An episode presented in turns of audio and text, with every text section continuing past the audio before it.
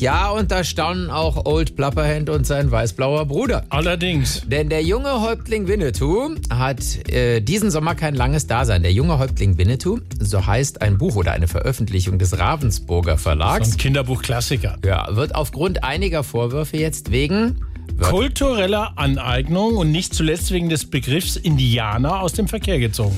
Ja, ein paar wenige haben sich beschwert, aber alle anderen können das Ding dann demnächst nicht mehr kaufen. Die Empörung ist groß und wir fragen uns, was machen jetzt zum Beispiel die Jungs von Pur, Ja. eine der erfolgreichsten Bands in Nordrhein-Land? Mit Superhits. Na ja, klar, und einen ihrer größten, den müssen sie jetzt umschreiben. Oder, oh, oh, ich sehe gerade, haben sie schon. Hm? Wo sind all die MitgliederInnen der indigenen Bevölkerung hin? Wann verlor das große Ziel den Sinn? Hartmut, ich glaube genau jetzt. Ah ja,